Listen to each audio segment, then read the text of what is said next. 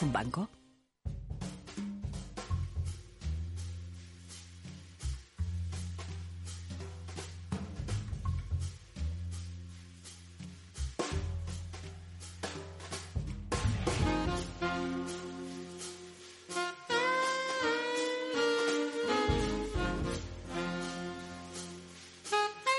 La verdad desnuda. Ramiro Aurín. Capital Radio.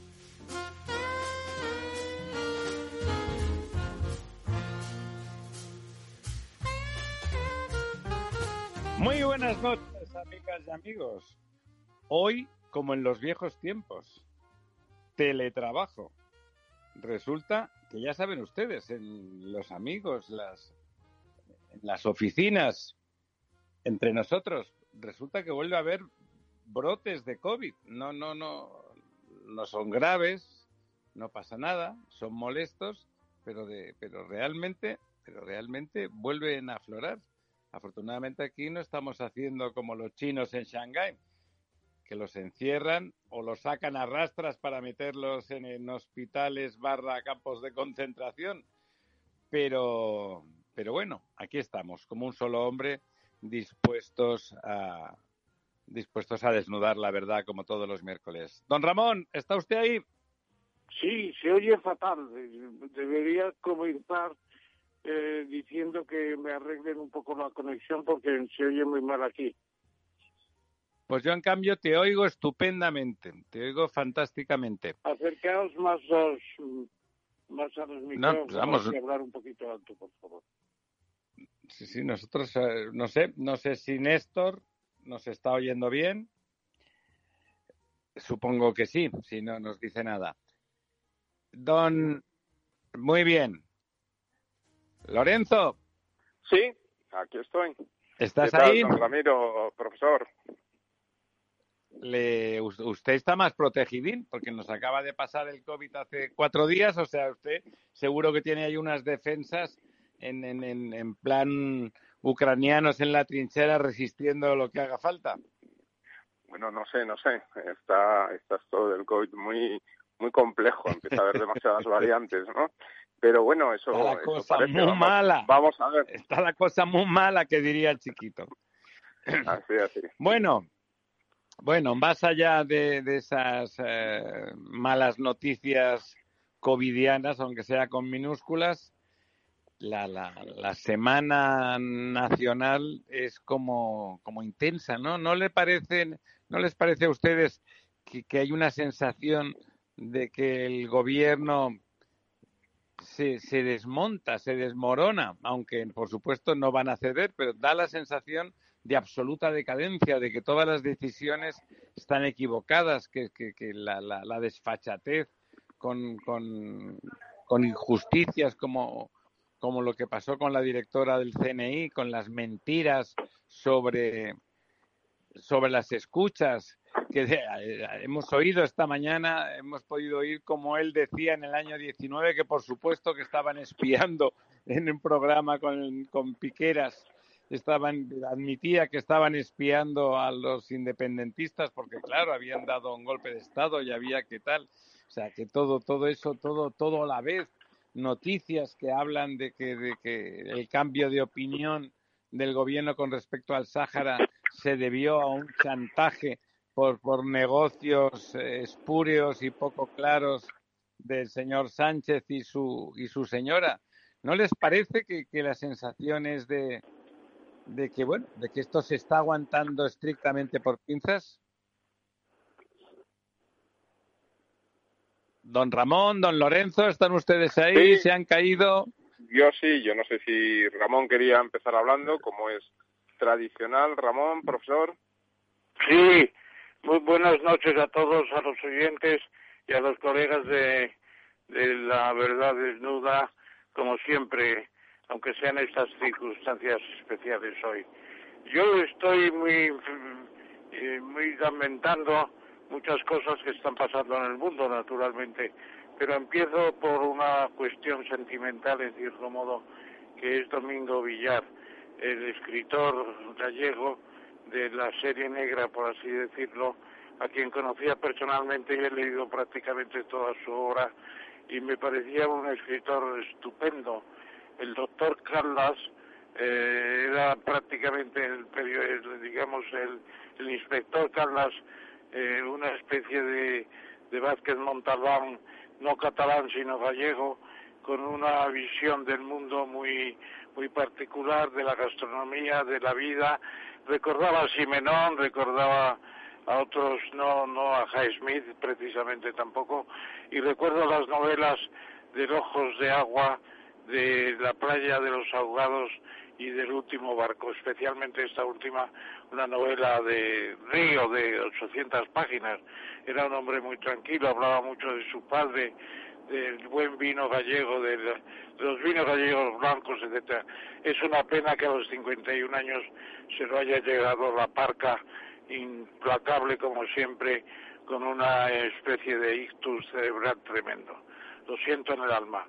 A toda la familia le transmitimos nuestro pesar. Muy joven, ¿no? 51 años, realmente muy joven. Mm. Don Ramón, ¿nos escucha usted bien? Perdone.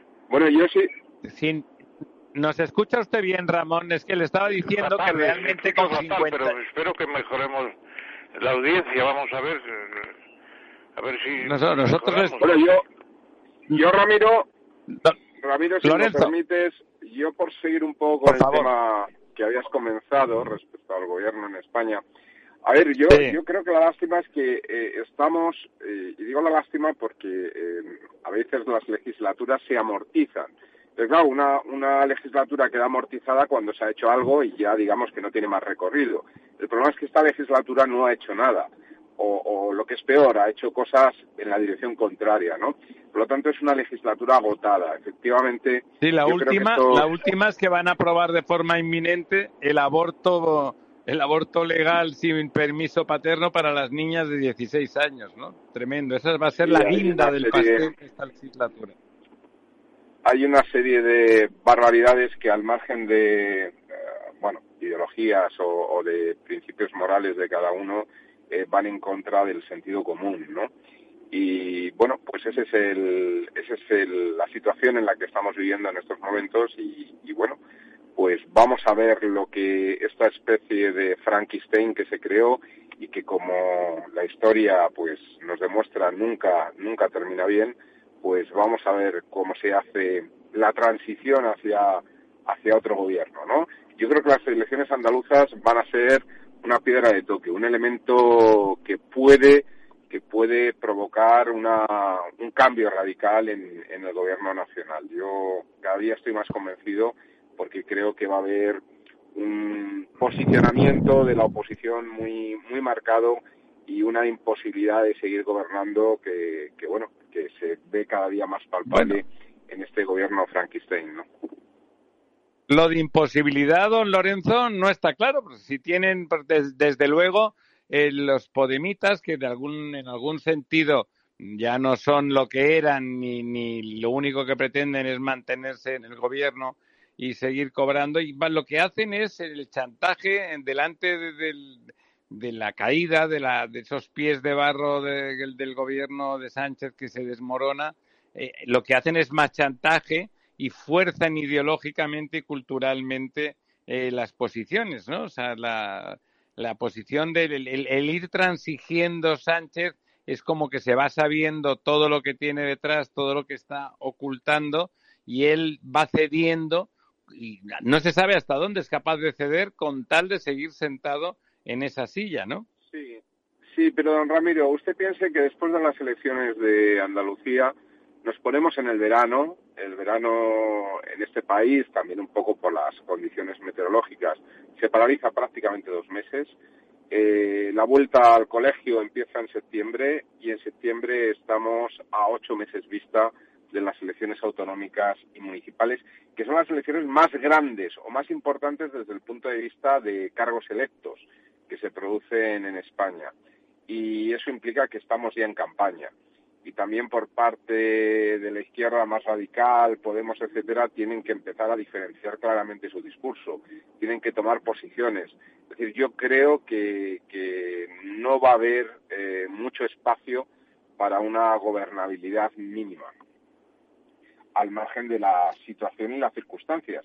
O no olvide el informe que ha sacado hoy Banco de España sobre el tema de las pensiones, algo que si usted se acuerda bien, yo llevo avisando muchos años. Eh, yo hice un estudio hace ya como unos seis años donde a mí me salía quebrado el sistema en el año 2026, pero vamos, quiebra absoluta.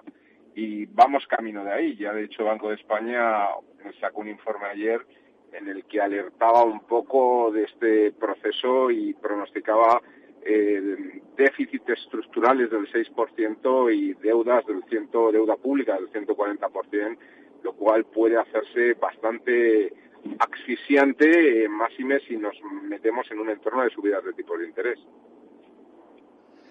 Me parece, además, que el, que el señor Sánchez manifiestamente está nervioso en el Parlamento ha empezado a insultar justamente ahora que el PP con Feijó toma unas maneras, unas maneras más suaves, una, un ofrecimiento más de mano tendida, eh, desde luego en, dentro de un orden, claro. Pero en cualquier caso las maneras son otras. E, él se ha radicalizado, insulta, acusa al PP del Pegasus, es impresionante, ¿no? Le acusa al PP del espionaje que ha realizado su gobierno que, bueno, que, incluso puede no parecernos mal, insisto, porque espiar a delincuentes y a, y a personas que quieren desmembrar el Estado a mí me parece de lo más normal. Pero él en esa deriva, llamar mangantes a, la oposición cuando el que tiene que dar explicaciones es él, bueno, amenazar con que con que vienen que los, los de Vox que van a, a convertir España en un paraíso fascista, y bueno, y se meten pues con los millones de personas que, les apoyen a, esas opciones.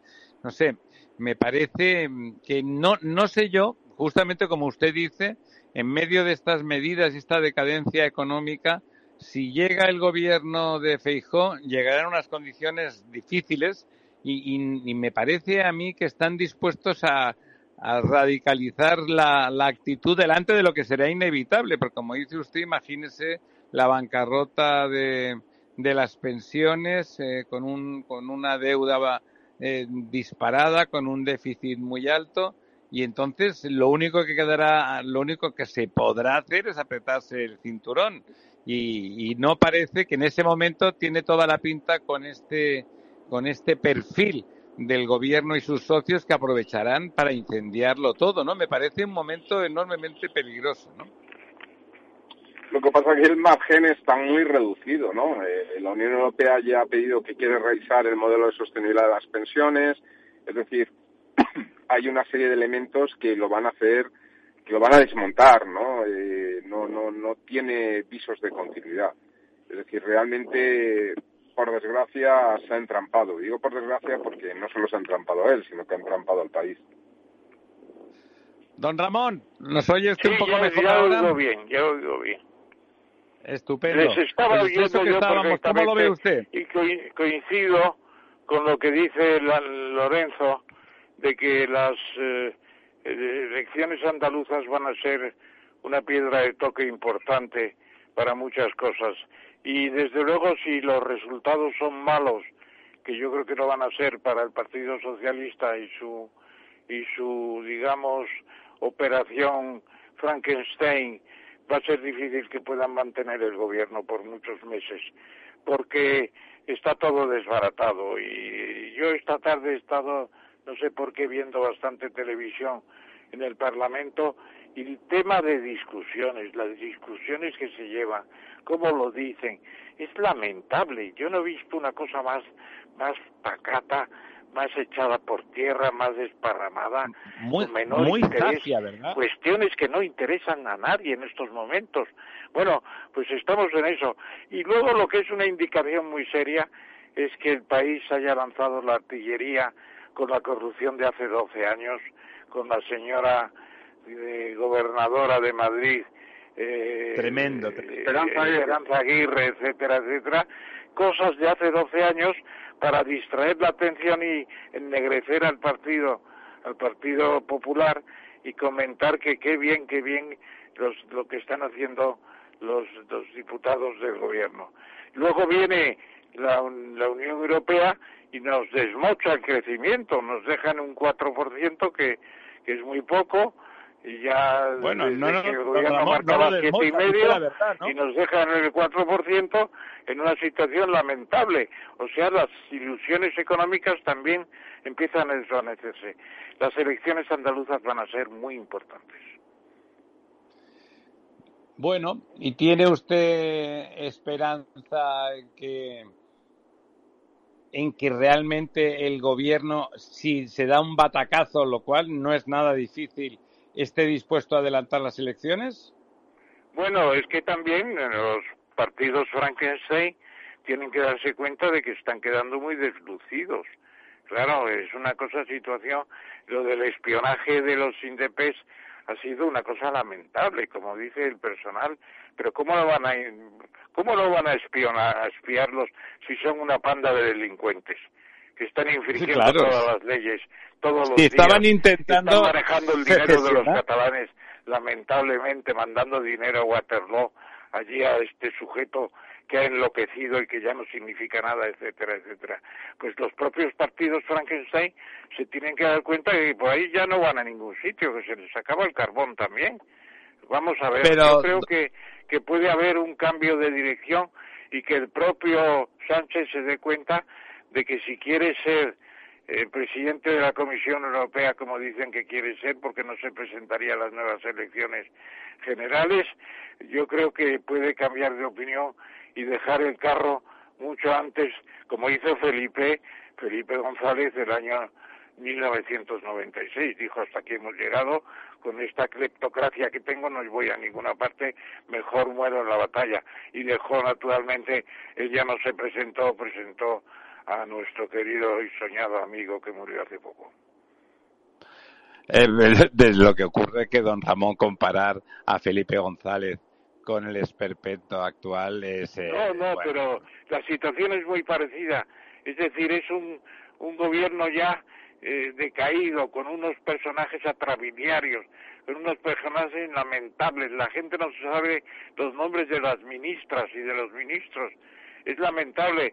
Y luego eh, no hay una cleptocracia como la de entonces, pero ¿qué ha pasado con los dos presidentes de Andalucía que están en el Tribunal Supremo todavía a ver si se les mete en la cárcel o no se les mete?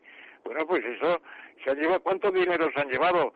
Cientos de millones con los ERTE, con todos los sistemas los de seres, ERES, los etcétera, famosos etcétera. sí. Yo, yo a veces digo, "Y, pero el Partido Popular, ¿qué líderes tiene si no ataca donde tienen que atacar? ¿Qué cosas estamos viendo? No, es pero sí que les dicen... Partido Popular, es la tendencia nueva de un partido de centro derecha que trata de dignificarse y que realmente eh, le están echando toda la basura de hace 12 años.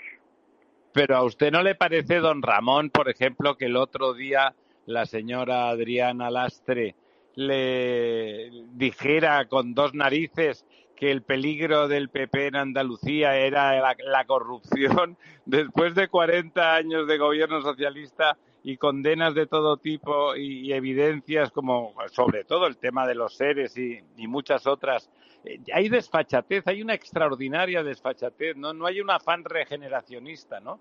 Eh, y- Pero la gente ya esas cosas eh, empieza a superarlas. Había miedo, el miedo se ha quitado, miedo a, vot- a no votar socialista, a no estar en el PER, eh, a no estar en los seres, a no estar en las gabelas, en las mm, cientos de compañías públicas que crearon para colocar a sus a sus acólitos, etcétera. El sistema de clientelismo en Andalucía está Este es comunal, sí. desmontándose.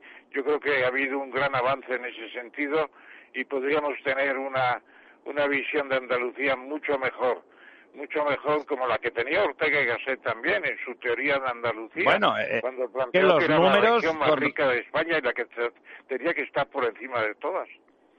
Don Ramón, los números eh, en apenas unos años de gobierno distinto han sido espectaculares. Ni los más optimistas yo creo que pensábamos que eso iba a ser así tan radicalmente. O sea, simplemente cambiar las dinámicas y, y Andalucía ha florecido como un jardín, ¿no? Realmente.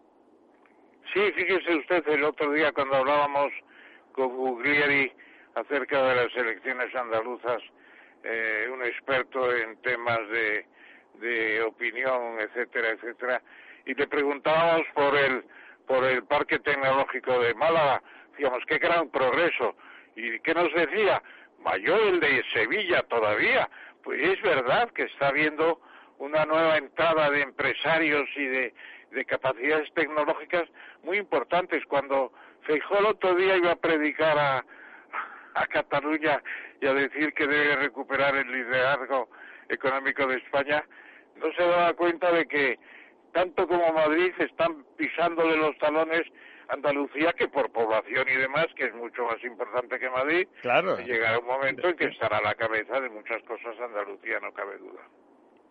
Y es, y es el, una de las regiones más extensas de España. Extensas seguramente con la más extensa. Con población, con gente mucho más trabajadora de lo que generalmente se piensa, con sistemas ya cibernéticos y de organización tecnológica muy superiores también a lo que se piensa. Yo creo que tenemos una especie de, de despertar de Andalucía que ojalá se confirme que formen un buen gobierno. Ahí va a estar la clave, que, que qué gobierno va a haber, si de coalición o no, eso lo veremos.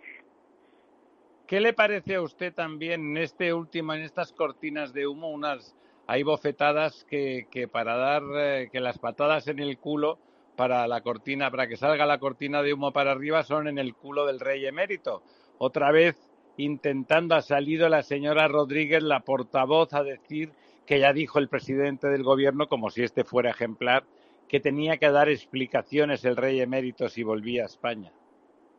Y luego Chenique, eh, desde su silla gestatoria, por así decirlo, lanzando invectivas a la monarquía, cuando él no pagaba ni la seguridad social de sus empleados. Es una cosa bastante eh, bastante que da mucho que pensar, pero bueno, ¿qué quieren? Esa doble moral, ¿no?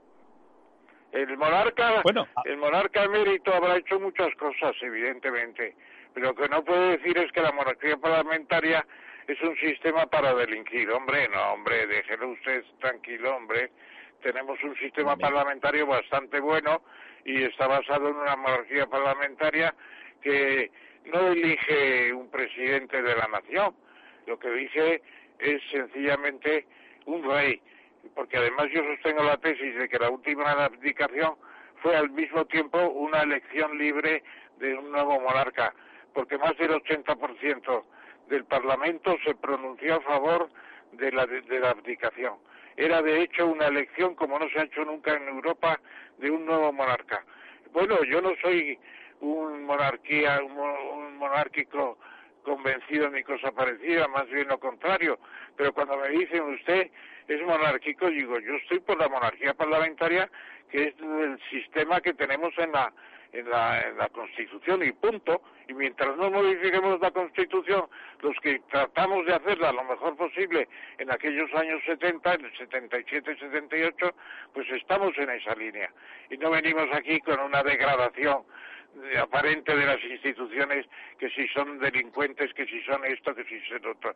Hombre, un poco de más, poco más de respeto, diría yo. ¿Sabe, antes de, antes de ir a buscar a nuestro primer invitado, perdidos en el bosque. amigo, a nuestro ya amigo, a nuestro ya amigo don Rafael Bachiller para hablar de espacio.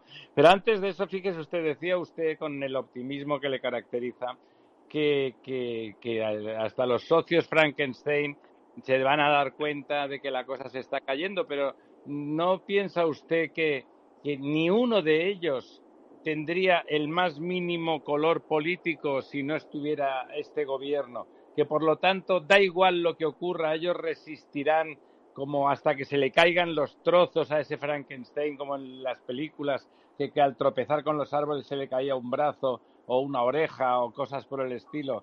Todos los, eh, vamos, no le cuento ya todo el aparato independentista catalán que está tiritando, como esa palabra que le gusta decir a usted tanto, están tiritando, don Ramón, o los bildutarras, cuando se han visto en que son el sostén del, del sostén del gobierno y de la gobernabilidad de España.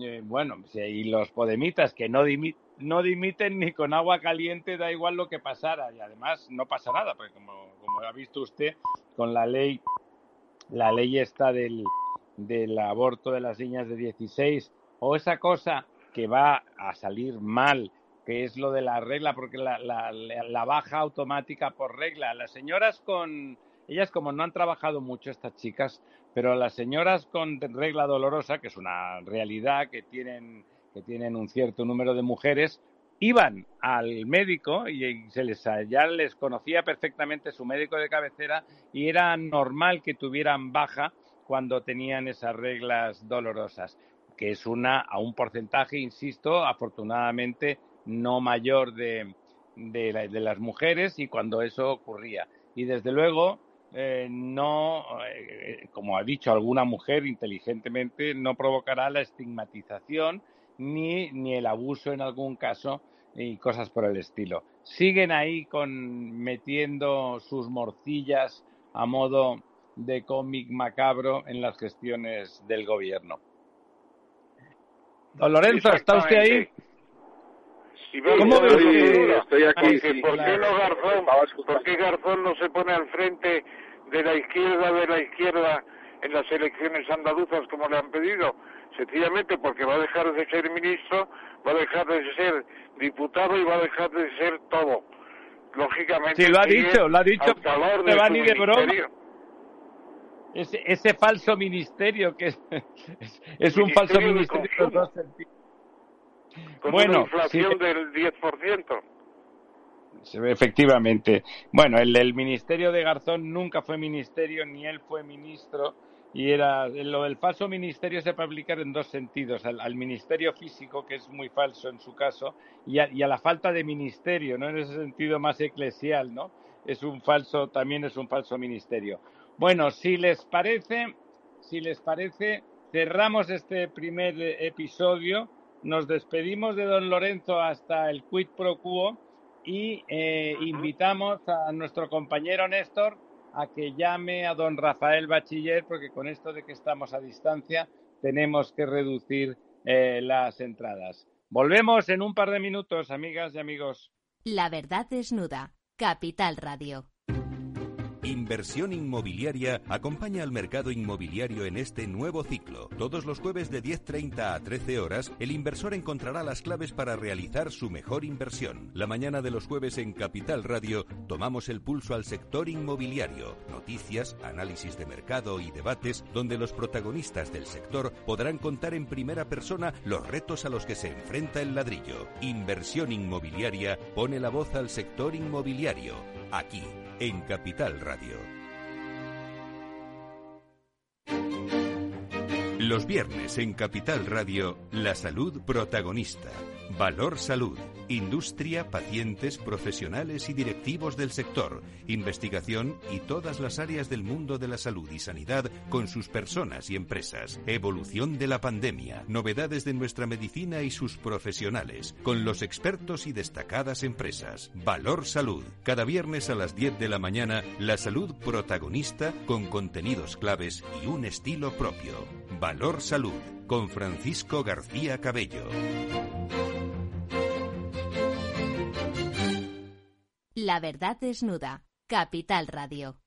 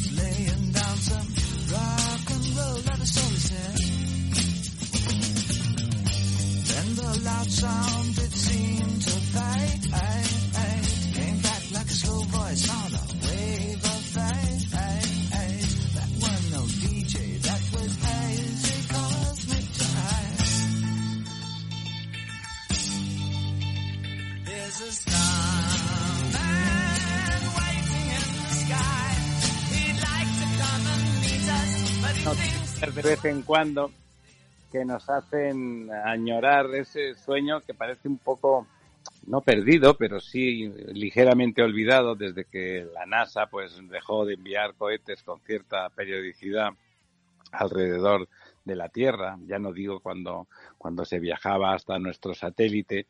Y llamamos a don Rafael primero porque siempre es un placer hablar con él y segundo porque ha aparecido esa noticia, nada nuevo, de hecho habíamos hablado con él en algún momento de que en el centro de nuestra galaxia, la Vía Láctea, hay un gran agujero negro, y, pero que se ha confirmado de forma fehaciente y, y firme, ¿no, don Rafael? Así es, muy buenas noches. Muy buenas noches. Por fin tenemos una imagen prácticamente directa y por lo tanto la evidencia directa más manifiesta de la existencia del agujero negro en el centro de la galaxia. Eh, don Ramón, le paso la palabra. Muchas gracias. Eh, buenas noches, querido gran astrónomo, nuestro amigo bachiller, que viene por muchas veces a, a la verdad desnuda, esta mesa redonda. Y hoy precisamente queremos preguntarte, Rafael, tanto que hemos hablado del universo, el universo antrópico, de las fórmulas de Drake, de múltiples civilizaciones exteriores, de lo que significa el nuevo el nuevo observatorio James Webb que se ha puesto en marcha para, dicen algunos, sustituir al Hubble, no es exactamente así. ¿Qué pasa con el observatorio Alma de Chile, etcétera, etcétera? Todo eso nos has ilustrado muchas veces, querido querido, querido director del astrónomo del Observatorio Astronómico Nacional, Rafael Bachiller. Y hoy te queríamos preguntar, esta, este agujero negro que se ha descubierto a 26.000 años luz dentro de nuestra, de nuestra galaxia de la, de la Vía Láctea, con una masa, dicen, de 4 millones de soles, nada menos. ¿Qué significa esto? ¿Se cumple la teoría de que eh, coronando cada gran galaxia hay un agujero negro, es tan grande que podría dañar el propio centro de la galaxia. ¿Qué repercusiones puedes tener sobre la humilde Tierra tan lejana y tan pequeña, apenas un pétalo de rosa perdido en el universo que decía Carl Sagan? Buenas noches, don Ramón. Pues nada, sí, estamos encantados con la noticia del, del agujero negro. Vamos con la noticia de la obtención de la imagen, porque la verdad es que, que el, había un agujero negro en Sagitario a estrella, es algo que se sabe desde hace más de una década por métodos indirectos, por los movimientos de las estrellas que están en el centro de la galaxia.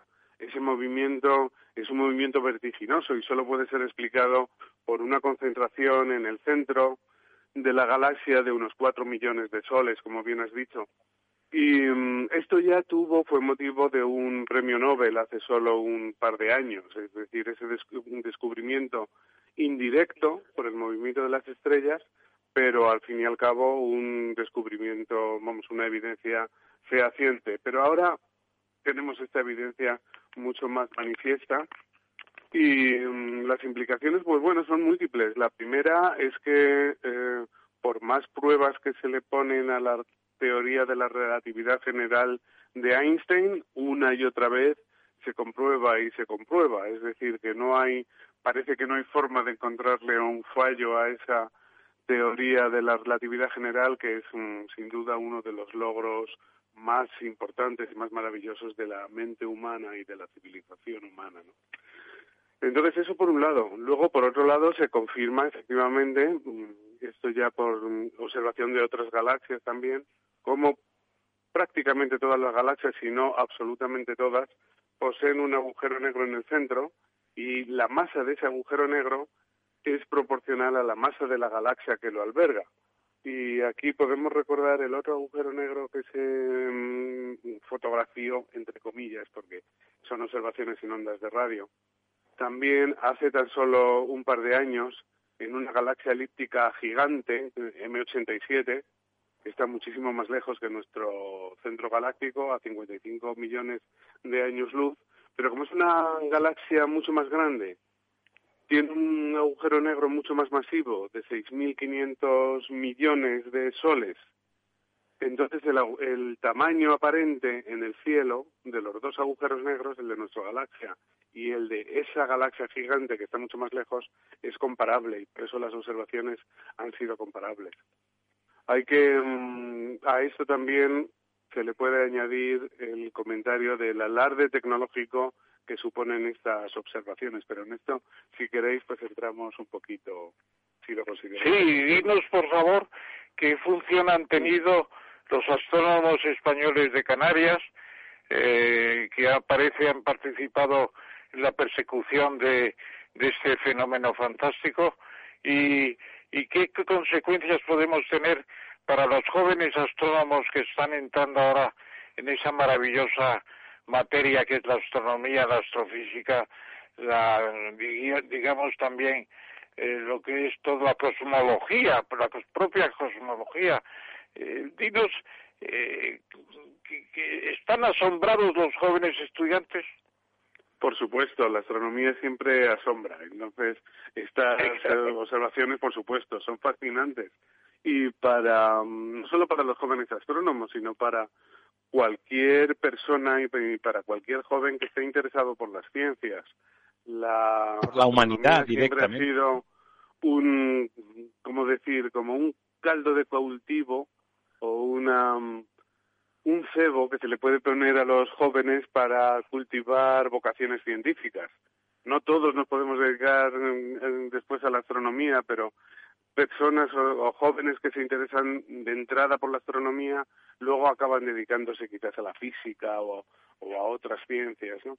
Entonces, bueno, sí, el alarde, como decía, tecnológico es sobresaliente porque hay que tener en cuenta que las observaciones resultan de la combinación de datos de los ocho radiotelescopios más potentes del mundo, uno de ellos está en España, en Granada, en lo alto de Pico Veleta, que funcionan a longitudes de onda muy cortas, del orden del milímetro, es decir, mm, cientos de gigahercios de, frecuencia, y mm, que observan simultáneamente en el cielo, es decir, son observaciones complicadas de planificar, porque tiene que hacer buen tiempo simultáneamente en todos los observatorios, tienen que estar muy sincronizados, se hace mediante relojes atómicos, y mm, bueno, son 300 científicos los que han participado en estas observaciones de 80 centros y entre ellos algunos españoles.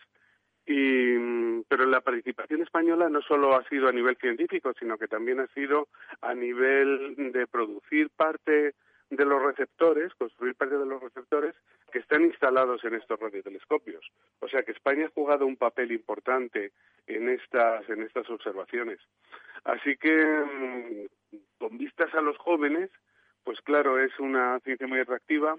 España, ya lo hemos comentado otras veces, que tenemos unos medios observacionales, unos medios de mm, algunos de los telescopios más importantes de todo el mundo, están en bajo los cielos españoles, digamos, y por otro lado participamos en los grandes observatorios en Chile, los grandes observatorios europeos, son también nuestros observatorios, o sea que tenemos unos medios para trabajar que son fantásticos.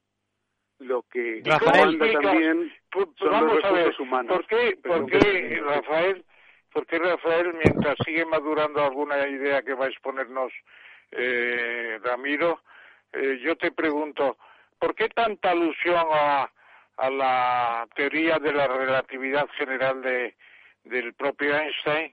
Eh, y que Hombre, Ramón, es obvio. que un gran agujero negro no devora, no devora la, la galaxia en el centro si es cierto que tiene tal poder de atracción y de, y de que no deja escapar la luz porque la gravedad ya es impresionante.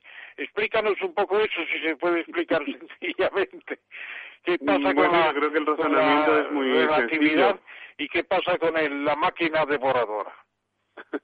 Por un lado, la relatividad general es una teoría de la gravedad, de la gravitación, y la mejor manera de poner la gravitación es una fuerza, es una fuerza que es grande sobre las distancias, sobre masas grandes y a grandes distancias, pero que no se puede comparar a la fuerza electromagnética, por ejemplo. Entonces, para probar los detalles de la relatividad general hacen falta campos gravitatorios muy, muy intensos. No basta solo con el campo de la Tierra o con el campo gravitatorio incluso del Sol, donde la relatividad se puede, no hace prácticamente falta, porque la teoría newtoniana es suficiente. Sin embargo, para ver los fenómenos de la relatividad general hacen falta, para verlos bien, bien manifiestos, cuerpos muy masivos que creen una, una fuerza gravitacional enorme y esos son los agujeros negros. Por eso ahí es donde se puede poner a prueba con todo detalle eh, esa teoría de la relatividad de Einstein. Eso por un, por un lado. Y luego el poder devorador de un agujero negro es muy importante, pero tiene un radio de alcance.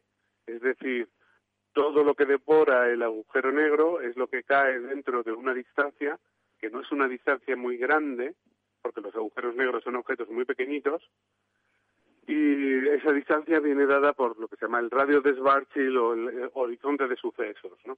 el famoso horizonte. sí, esa distancia en nuestro agujero negro en el centro de la galaxia es apenas em, del orden del sistema solar. En términos astronómicos, una distancia muy muy corta.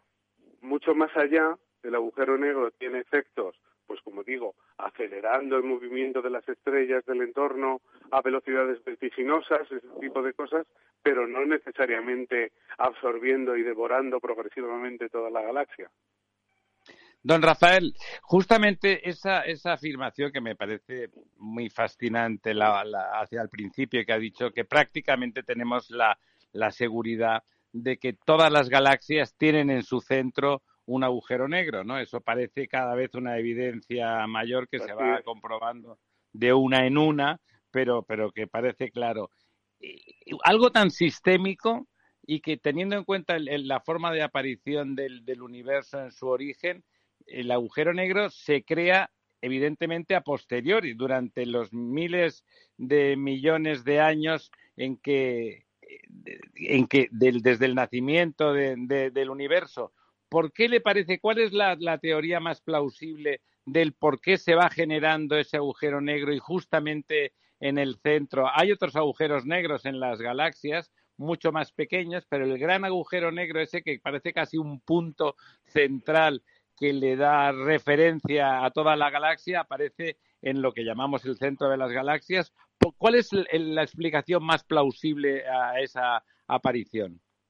Pues hombre, lo más plausible es que tenga que ver con la fuerza de la gravedad que se origina, digamos, en el centro de gravedad de las galaxias, que está en mi centro geométrico. Entonces, eso es lo más plausible, pero no está demostrado. Es que ni siquiera sabemos, es que es un misterio, porque no es solo que todas las galaxias tengan un agujero negro, es que una galaxia que sea el doble de masiva que la Vía Láctea tiene un agujero negro que es el doble de masivo. O sea que hay una sistémica, como bien dice usted, don Ramiro, que es verdaderamente sorprendente esa proporcionalidad entre la masa del agujero negro y la masa de la galaxia.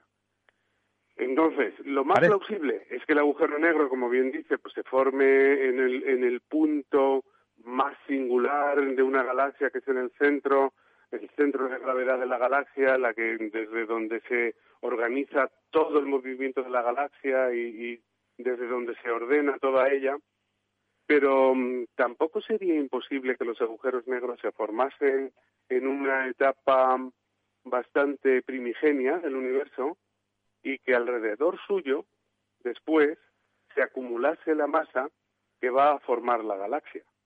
Eso es algo que, fuera al revés, ¿no? Que fuera al revés, que primero fuera la gallina y luego el huevo, claro. Ahí yo no sé, yo no sé, antes la gallina. tú recuerdas eso es un debate que, que dijo Hubble una vez, las dijo dijo Hubble, las galaxias son como universos cada uno de ellos, cada una de ellas. Nosotros tuvimos durante mucho mucho tiempo la, la Vía Láctea como como nuestra galaxia, pero pensamos ella en nuestro universo. Luego se descubrieron las siguientes galaxias, la de Andrómeda, la de no sé qué, la de no sé cuántos, precisamente. Y yo te pregunto, te pregunto, eh, ¿Por qué el universo que se está expandiendo con las galaxias que se están separando, en cambio dentro de la galaxia, de ese universo que decía Hubble, los astros se mantienen juntos con sus reglas de circulación, con sus reglas de rotación, de traslación, etcétera? ¿Por qué esa especie de unidad de las galaxias y no es todo un totum revolutum en el universo? ¿Por qué los millones de galaxias a su vez con millones de estrellas, etcétera? Pero son pequeños universos, ¿por qué? ¿Por qué no está todo Pues- mezclado? Pues bueno, es eh, lo fascinante que tiene la naturaleza, que cuando se formó el universo, lo que hemos podido, después del Big Bang, lo que hemos podido constatar, porque mm, esto mediante observaciones, es que el universo no era completamente homogéneo cuando poco después de la gran explosión, sino que inmediatamente después surgen pequeñas irregularidades. Esas pequeñas irregularidades van a dar lugar a las galaxias y cúmulos de galaxias y después, como el universo se va inflando, se va expandiendo, pues entonces los cúmulos de galaxias se quedan aislados unos de otros, por así decir, y la distancia entre ellos crece. Entonces, al final lo que tenemos es como un universo que efectivamente cada vez está más y más diluido, con las galaxias más y más separadas progresivamente entre sí. Entonces, ¿por qué no se expanden las galaxias, el, el, eh, eh, las galaxias como una unidad, digamos, en ellas mismas? ¿Por qué no se van haciendo las galaxias más grandes? Pues porque ellas sí que están controladas por la fuerza de la gravitación. La fuerza de la gravitación de la materia que vemos y sobre todo de la que no vemos, la materia oscura, es la que mantiene a cada galaxia, a cada unidad, unida, por así decir, como en un, un, un ente individual que no se disgrega, como sí que se va disgregando el universo como un todo a escalas mucho más grandes, a escalas mucho mayores. Pero las semillas de las galaxias, de los cúmulos de galaxias y de que el universo no sea un, un continuo, o sea, un- una distribución de masa continua, continua, homogénea, viene de aquellas irregularidades, esas semillas son las irregularidades que se crean después del Big Bang y que se han podido estudiar, ¿eh? se estudian en el fondo del cielo, también en ondas de radio. De hecho, eso, Rafael, da una esperanza a, ese, a esa expansión a que, que parece avanzar el universo hacia, hacia un universo frío, ¿no? Que llamamos, porque en Sí. realidad cada una de esas galaxias se mantiene unida y ese- esa teoría, esa, esa fascinante sistematización que parece, por lo tanto, cuando las cosas son sistemáticas y hablamos de miles de millones de, ga- de galaxias, que el hecho de que funcionen todas con su agujerito negro en medio, digo agujerito por tamaño, aunque luego es, es de una fuerza descomunal, es un auténtico titán que seguro que contribuye decisivamente a la unión y a la permanencia de esa galaxia, en esas galaxias que se van expandiendo por el universo, por el vacío inter- interestelar, se seguirá pudiendo eh, haber vida y seguirá en la medida en que las estrellas no se apaguen, pero bueno, en, en las nebulosas siguen creándose estrellas. Hay estrellas que mueren y estrellas que nacen, ¿no? En, en- en el conjunto, en Sí, cada una sí, de las. Claro que sí, es el gran ciclo cósmico. Las estrellas, las primeras estrellas nacieron en aquellas galaxias que solo tenían hidrógeno, eran estrellas que no tenían planetas, pero esas estrellas hechas solo de hidrógeno y un poquito de helio, eh, iban formando carbono, han ido formando carbono, han ido formando hierro en su interior, las reacciones eh, nucleares en el centro de las estrellas. Y cuando la estrella, cuando aquella primera generación de estrellas eh, llegó a su fin, explotaron como supernovas, devolvieron parte de esos elementos pesados al medio interestelar y en ese medio interestelar se creó una nueva generación de estrellas y esa nueva generación de estrellas ya tenía elementos pesados y pudieron formar planetas a su alrededor. Y entonces ese ciclo va a continuar, pero no indefinidamente. Se va a continuar durante muchísimo tiempo porque eh, hay muchísimo hidrógeno en el universo, pero el hidrógeno se va consumiendo. ¿eh? Se va convirtiendo en carbono, en hierro, en elementos de oxígeno, elementos pesados.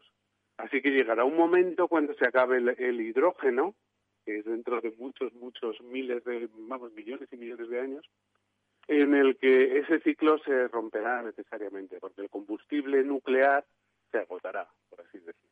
Eso, eso es lo que yo quería preguntarte, Rafael, precisamente. Es decir, la entropía también juega en la dinámica de las galaxias, es decir, se mantiene la energía con las leyes esas que nos dicen siempre que la energía ni se crea ni se destruye, se transforma. Pero claro, se transforma en calidades cada vez más complicadas y menos reversibles. ¿Se puede decir que el gran momento estelar del universo de creación y destrucción, de nuevas las, las supernovas rompiéndose por aquí y por allá y dando lugar a otros otros entelequias eh, que lo mejor y lo más activo del universo ha pasado ya y que estamos en un universo que va hacia su decadencia inexorable? Así es. Si contamos el número de estrellas que se han formado ya y las que pueden llegar a formarse, uno llega a la conclusión, por así decir, en, términos eh, rápidos, que el universo ya ha hecho casi todo su trabajo. Es decir, ha formado ya casi todas las estrellas que tiene capacidad de formar.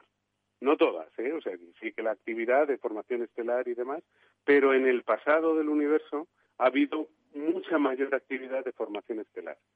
Entonces, bajo ese punto de vista, efectivamente, el universo ha hecho ya casi todo su trabajo. Se sigue, sigue habiendo una, una actividad de formación estelar en las galaxias, dependiendo del tipo de galaxias. Unas forman más, otras forman menos estrellas, pero el grueso tuvo lugar cuando el universo estaba más concentrado, cuando el universo era más joven. Ahí también ahora una cosa más cercana. No, Ramón, ahora, ahora me dejas hablar un momentito a mí. Bueno, sí, don Rafael, sí, Don Rafael, hablando de, de, ese pequeño universo nuestro, porque el, ir a otras galaxias, yo soy optimista con respecto a los viajes estelares, pero lo de ir a otras galaxias ya se me antoja eh, difícil de imaginar. Pero en este, en este, en esta galaxia nuestra, igual que se dice siempre, no sé si será más o menos cierto, que nuestro sistema solar tiene una vida potencial de 5.000 millones de años más, eh, o, en total. Nuestra galaxia, como con capacidad de creación de estrellas y con capacidad para albergar potencialmente vida orgánica, inteligente, ¿Qué tiempo? Bueno, orgánica, lo de inteligencia habría que verlo. Son miles de millones de años lo que tiene por delante. Miles de millones. O sea, miles de millones. es, es mucho tiempo. O sea, posiblemente hasta 10.000 o incluso un poco más, miles, 10.000 millones de años. Es decir, es un tiempo muy largo. Realmente largo. Realmente largo.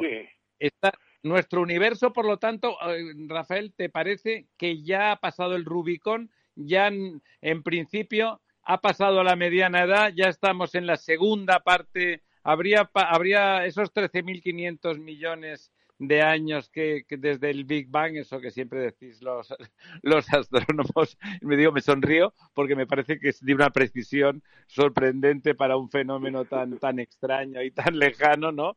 Y tal, eh, quedarían lo lógico sería que no quedaran más que eso, que lo que quedara fuera menos o, es, o es imposible de calibrar. Oye, si me permites, eh, bajo mi punto de vista, la etapa más interesante del universo era Ramón, ya espera. ha pasado. Sí, es que hay una pregunta intermedia. No sé si puedo la, la etapa más interesante del universo, si por eso entendemos la formación de las galaxias, la colisión entre galaxias, que fue muy importante en un momento cuando el universo era mucho más pequeño, más denso, estaba más concentrado. Eso desencadenó, como digo, una formación, una actividad de formación estelar muy, muy, muy intensa y demás. Todo ese, eh, o sea, lo que nos queda por vivir o lo que le queda por vivir al universo es menos interesante, bajo mi punto de vista, que lo que ya se ha vivido. Porque a partir de ahora lo que queda, pues, es esa formación estelar residual, esa expansión que pensamos que va a ser posiblemente eh, ilimitada según los datos que, tenemos hoy y mm, vamos no va a haber un big crunch ni nada de eso no son teorías que por el momento están abandonadas. Entonces lo que queda por vivir en el universo es menos apasionante, digamos, que la época pasada. Es mi turno. Don Ramón. Sí, por es favor. mi turno. Eh, Finalmente es su turno, don Ramón. Bueno, pues hay dos temas. Uno, me parece, Rafael, que leí alguna vez en esas lecturas desordenadas, pero siempre provechosas, yo creo, que unos astrónomos japoneses habían calculado ya cuánto tardaría en llegar la muerte del universo y estaban en la cifra que más o menos dabas tú, me parece, unos cien mil millones de años. Esa es la primera cuestión. Y la segunda es más íntima. Y te pregunto, porque cuando te llamé el otro día para concertar este encuentro, me decías, he estado en un pueblo que no recuerdo si de Guadalajara o de Cuenca, estudiando la, la contaminación lumínica que allí es mínima para observar la Vía Láctea y todo lo demás. ¿Hay afición a buscar ya sitios con poca contaminación para ver la maravilla que es el universo? Sí, bueno, eh, en cuanto a la primera cuestión, la muerte del universo es, un, es algo que no está bien definido. O sea, hay varios fenómenos que, como digo, uno de los fenómenos es el agotamiento de la energía nuclear en el interior de las estrellas, porque el universo entonces en ese momento se queda frío y, mm, y mm, vamos con poca radiación. Pero a continuación es que incluso lo que se espera, lo que se, lo que está predicho, es que incluso las partículas elementales como los protones, los, las partículas más pesadas, se, se, mm, se disgreguen también, es decir, tienen una, un tiempo de vida que no es infinito.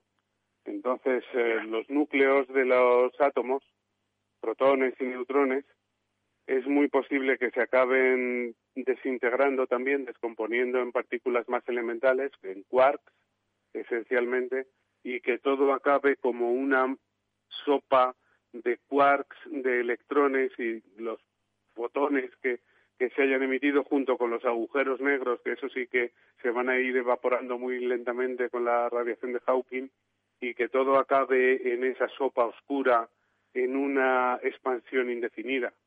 Entonces, en ese proceso, digamos, de, de descomposición continuo, determinar cuál es la muerte del universo, pues es difícil, ¿no? Como digo, hay diferentes fenómenos que pueden ser interpretados. Eso por un lado. Y mm, por el lado de la contaminación lumínica, efectivamente, estoy, mm, vamos, me requirieron para apoyar actividades de proteger los cielos, eh, los pocos cielos oscuros que quedan en España, que a pesar de todo, en España, España es el país de Europa que todavía tiene mm, sitios verdaderamente oscuros, desde donde se puede observar la Vía Láctea, desde donde uno puede disfrutar de su derecho al cielo nocturno, que es algo que siempre al cielo oscuro que ha, que ha motivado a los filósofos, a los poetas, a los científicos y eh, absolutamente eh, ha tenido un valor decisivo ¿no? en la creación de nuestra civilización. Y entonces en esas andamos y efectivamente me pillaste en unos lugares maravillosos, un, pequeños trocitos del paraíso en la provincia de Albacete, en la, en la sierra mm, de Segura y Alcaraz. Hay todavía unos sitios oscuros que son fantásticos.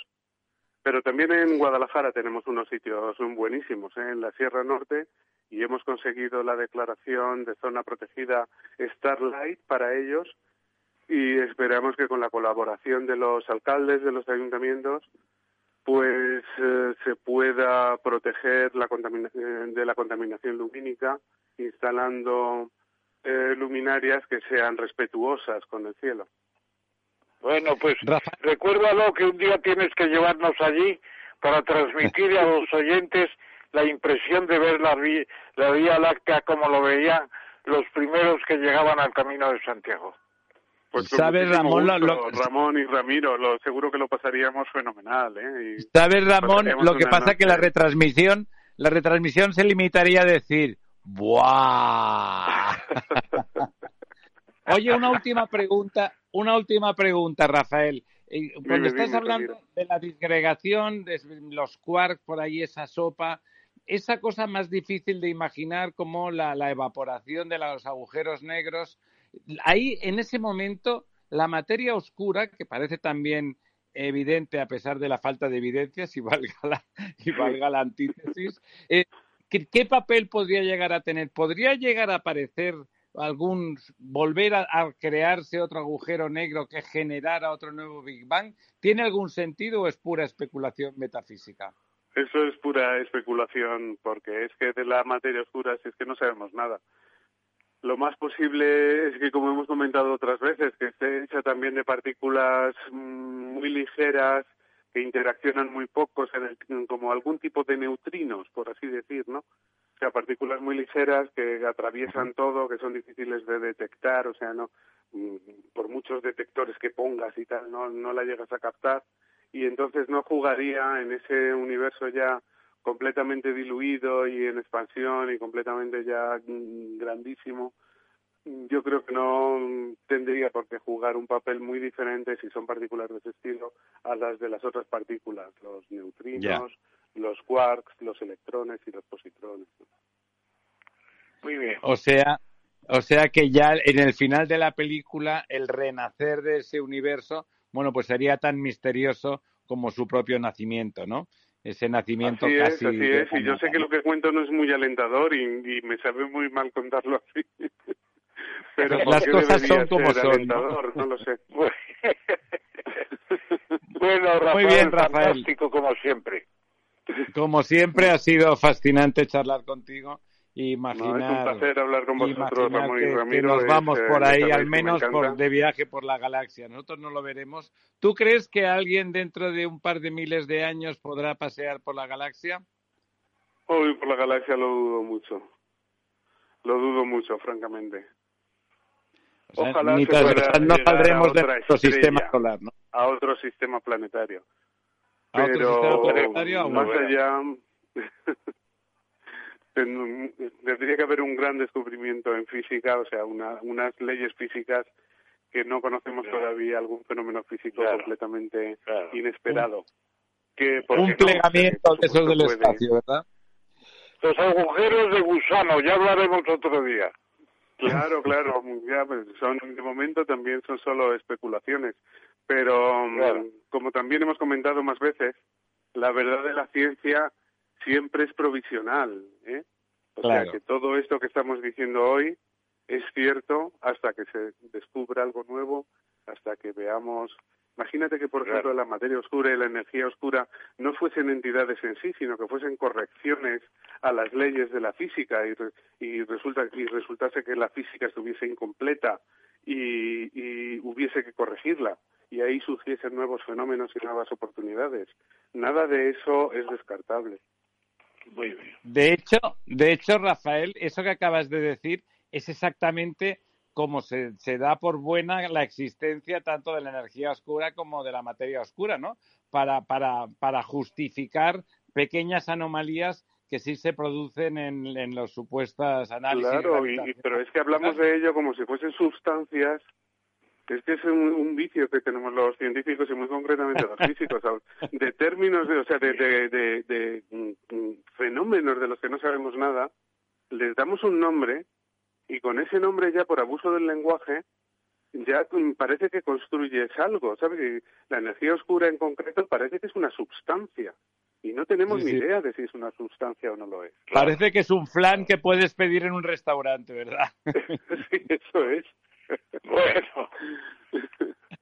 Rafael, pues eso, un placer. Nos dejas como siempre con el espíritu lleno de ensoñación y pensando en todas esas miles de galaxias y en esos extraterrestres verdes o azules que estarán por ahí también pues viendo sus particulares partidos de fútbol. Bueno, un abrazo. a ver pues un abrazo muy fuerte y poco contaminadas lumínicamente. Vamos a ver.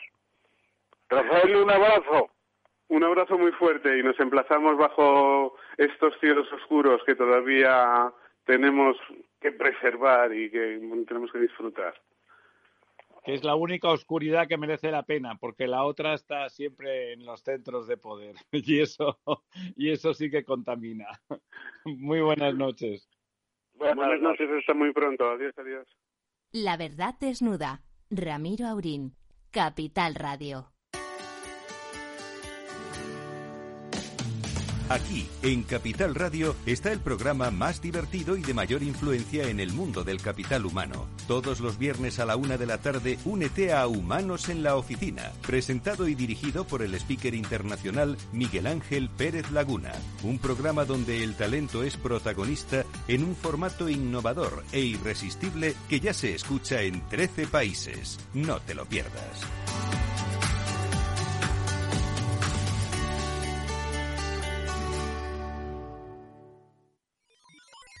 Los robots escuchamos Capital Radio. Es la radio más innovadora. Oímos a Saragot, con Luis Vicente Muñoz.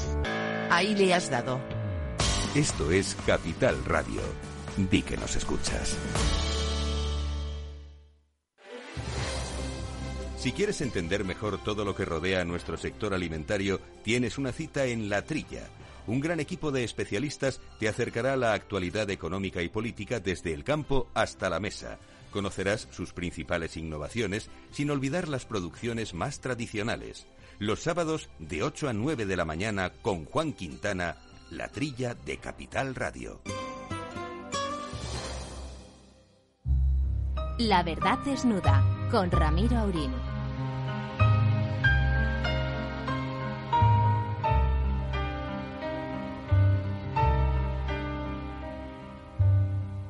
Bien sûr, nous eûmes des orages, vingt ans d'amour, c'est l'amour folle. Mille fois tu pris ton bagage, mille fois je pris mon envol. Et chaque meuble se souvient dans cette chambre sans berceau des éclats des vieilles tempêtes. Bueno, ya tenemos a nuestro próximo invitado ahí y como vamos a hablar de, de eso que hemos dado en llamar la vejez, que también es como las teorías de la ciencia que va cambiando a medida que pasa la historia, hemos puesto esa canción tan bonita de Jacques Brel que se llama Los viejos amantes, los viejos amantes que como todo lo viejo en realidad está lleno de experiencias y de, bueno, de sinsabores, de alegrías, de sabiduría y seguramente de errores que permiten avanzar. Don Elio, Don Elio Carpintero, muy buenas noches, ¿está usted ahí? Estoy, estoy, buenas noches. Muchísimas gracias por estar, por estar con nosotros. Leía hoy de un, de un psiquiatra eh, en, en, una entrevista de Rojas que decía, una, hemos dicho muchas veces todos, ¿no? Que, que la vejez, más allá de, de, la decadencia física que acompaña a nuestro cuerpo, tiene que ver particularmente con que las personas sigan pensando en el futuro o en el pasado. O sea, ahí mi compañero y amigo el profesor Tamames, lo puedo decir abiertamente, se pasa la vida pensando en el futuro, pero no se crean ustedes que piensa de aquí a seis meses. Todo lo que no sea 25 años es una filfa, ¿no? O sea, y esa sensación de, de jovialidad y de propuesta permanente parece como que realmente, vamos, mantiene eh, su espíritu y, y, su mente jóvenes. Eh, ¿qué, ¿qué, es la vejez? El, efectivamente, eh, perdón, pero eh, estaba pensando eh, en lo, el momento en que empezó a hablar de vejez en la psicología española, eh, Mariano Ayala insistió mucho en que había dos grandes actitudes. Una que era la actitud, diríamos, positiva y abierta hacia todo un futuro y la actitud regresiva y de encerramiento y nuestro nuestro gran amigo Ramón Tamames es un caso absolutamente extraordinario de apertura a todo lo que es eh, presente y futuro y todo lo que de alguna manera tiene significación incluso en, en, el, en el contexto de la cultura global en que vivimos. Muchas gracias, querido, querido Elio, por lo que estás diciendo. Y yo la verdad es que para mí la Academia, la Real Academia de Ciencias Morales y Políticas, fue un descubrimiento formidable. Hay sesiones fascinantes cuando escuchamos cosas como las que vamos a oír ahora, como las que hemos oído hace un rato, es decir, la ciencia en marcha. Es una cosa fantástica. Y yo quiero recordar a todos que eh, Elio Carpintero ha estado ya con nosotros en otra ocasión, es psicólogo, Barcelona 1939, eh, doctor honoris causa de gran número de universidades hispanoamericanas y fundador de la Academia de Psicología de la que es actualmente presidente. Y el pasado día 11, martes, nos dio una conferencia en la, en la Real Academia de Ciencias Morales y Políticas sobre la vejez. Y yo le hice tres preguntas, o mejor dicho, tres temas que le planteo ahora a viva voz para que los oyentes lo conozcan. Querido, querido Helio, ¿cómo se, cómo se combina en la vejez eh, la soledad, eh, porque se van muriendo los coetáneos, la nostalgia, porque vamos dejando en la memoria simplemente sucesos que ya no se pueden revivir, y la pérdida de esperanza en el más allá, a salvo que volvamos a la ciencia y fantaseamos con la ciencia como hemos hecho hace un rato con, el, con la cosmología. ¿Y qué, qué, papel tienen en la vejez esas tres cuestiones, sin perjuicio de que luego comentemos todo lo que tú quieras recordando la conferencia del pasado día 11? Sí, muy bien. Mm, pues mira, empezando, yo creo que empezando por el final, eh, eh, es verdad que eh, existe una, una tremenda eh, situación eh, social que se ha ido expandiendo no solo en nuestro país, sino en, en las sociedades desarrolladas actualmente, es la, la posición, diríamos, absolutamente terminista. Es decir, que tenemos una vida, pero tenemos una vida que acaba y ahí se termina todo y no estamos eh, para, para sueños eh, espirituales. Yo creo que eso eh, que es un es una una una, una posible una, una posible alternativa en ningún caso puede presentarse como la única ni como en que quede excluida la segunda posibilidad que es eso que nos viene es un tránsito y ese tránsito es a otro tipo de realidad, porque nosotros sí que somos un tipo de realidad absolutamente eh, distinta de todas las otras que constituyen el mundo del psicofísico, porque nos constituimos como realidades personales. Y cada uno de nosotros es una novedad de realidad esa novedad de realidad no simplemente le acontecería deshacerse, sino que tenía que ser aniquilada. Y a esa realidad no le acabamos de entender ni acabamos de ver cuáles son las posibilidades, pero evidentemente hay la posibilidad positiva y la posibilidad negativa.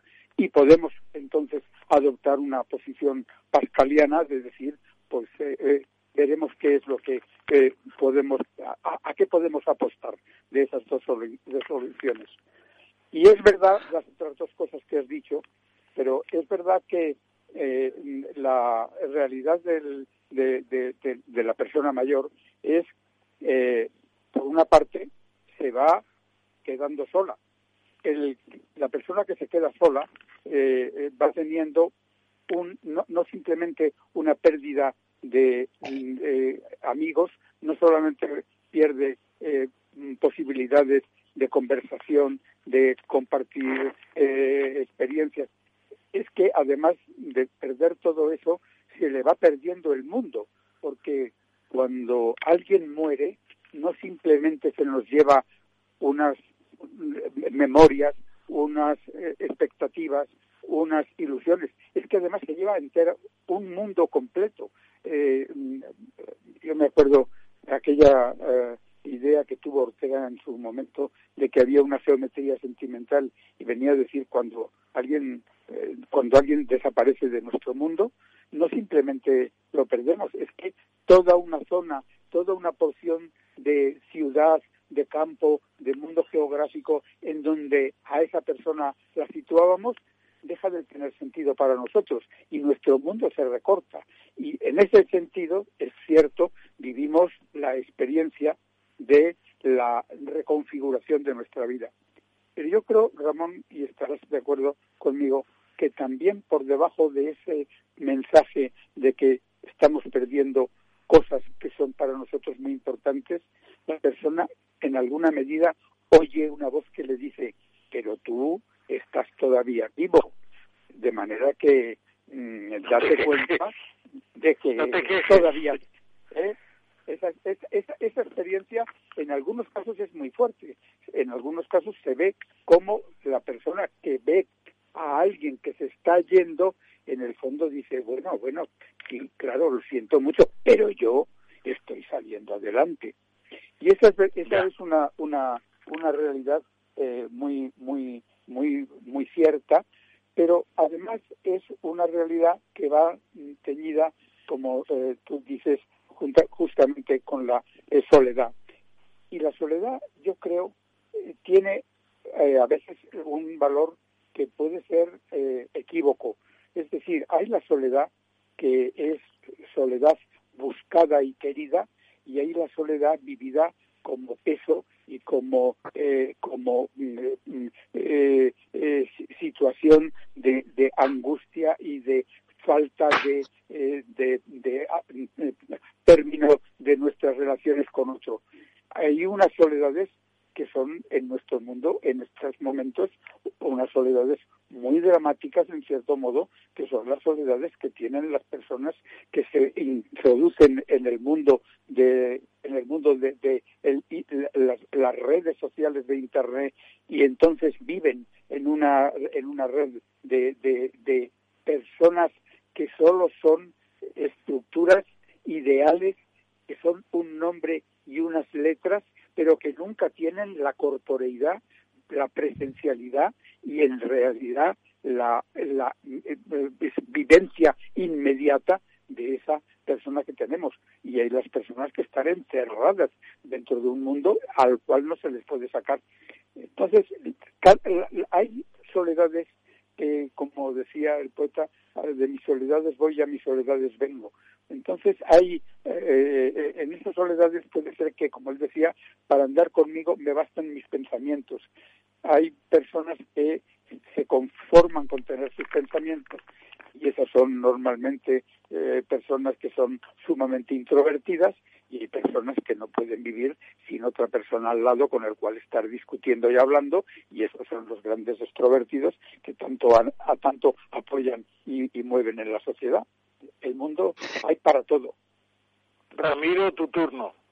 Sí, don Elio, hablaba de la soledad, este, me estaba contando ese, ese proceso que estamos viendo todos, en, sobre todo en los más jóvenes, de ensimismamiento, pero un ensimismamiento nada místico, sino a través de esa especie de abstracción que son las redes. Eso que, que uh -huh. así muy estupendamente se está llamando el metaverso y que el otro uh -huh. día pensaba que me recordaba que era una especie de proceso voluntario de sumergirse en una especie de Matrix, como aquella película donde ahí eran uh -huh. las máquinas uh -huh. malvadas, pero más allá de, de, las máquinas malvadas es estar desaparecido con una especie de limbo, viviendo una realidad completamente artificial.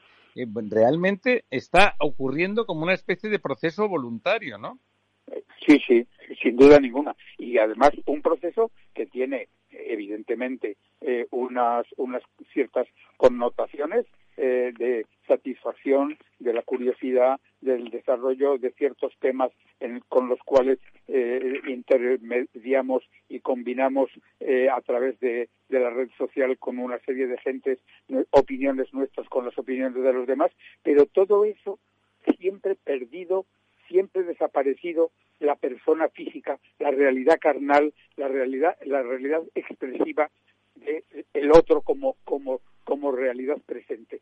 Y eso hace que en, ocasiones nosotros tengamos muchachitos jóvenes que son un problema para sus padres porque no salen o no quieren salir del cuarto donde tienen el ordenador y no hay quien le haga que eh, entre en, en contacto con un mundo más amplio, más inmediato, más verdadero, más eh, real en el sentido de las personas reales.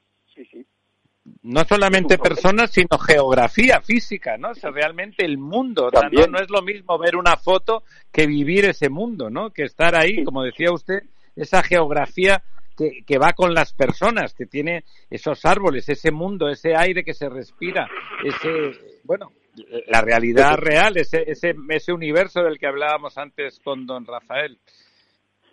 Si me dejas, si me dejas un momento, Ramiro. Por favor, Ramón, adelante. Una síntesis muy veloz de, de estos temas. Precisamente he estado leyendo la conferencia de, de, de nuestro invitado eh, pasado martes, la semana pasada quiero decir, y todo empezó con los estudios de Ignaz Leo Nasser, que empieza a emplear la palabra geriatría se refiere a los ancianos. Es el comienzo de una doctrina o de una materia muy importante. Cajal, el año 34, escribe su libro El mundo visto a los 80 años y tiene una visión de lo que es la vejez. Y luego nos encontramos ya con Emilio Mira, un español exiliado en Argentina, que descubre, por así decirlo, el tratamiento de la psicología de la vejez. Y tenemos más adelante Aranguren, que ya suena mucho, y José Luis Pinillo, y encontramos un desarrollo en los grupos universitarios de psicogerontología en España que están funcionando ahora de maravilla, por así decirlo. En definitiva, es todo un crecimiento de la doctrina que se basa en el estudio de la vejez, que ya es una parte muy importante.